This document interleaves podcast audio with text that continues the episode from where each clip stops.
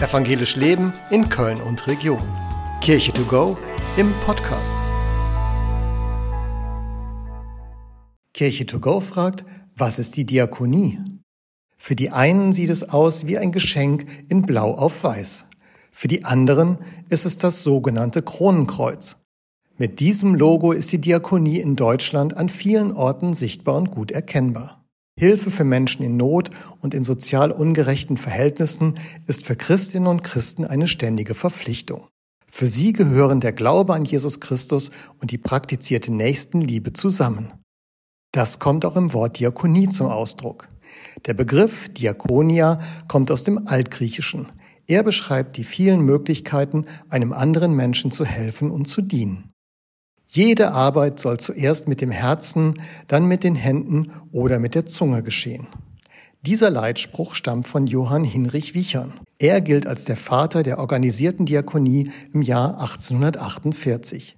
Die Diakonie ist heute der soziale Dienst der evangelischen Kirche.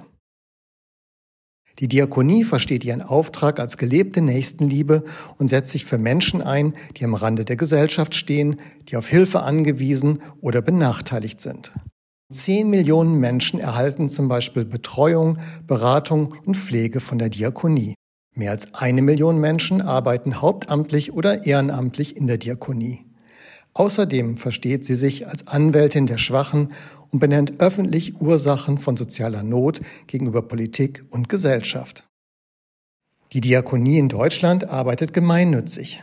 Das heißt, wenn diakonische Einrichtungen Überschüsse erwirtschaften, werden diese wieder in die Arbeit für die Menschen investiert. Die Finanzierung der einzelnen Aufgaben ist sehr unterschiedlich. So werden zum Beispiel Aufgaben der Kranken- oder Altenversorgung in der Regel von Kranken- und Pflegekassen bezahlt. Die diakonischen Einrichtungen übernehmen dabei gesellschaftliche Aufgaben, die allen zugutekommen. Allerdings werden selten die gesamten Kosten übernommen.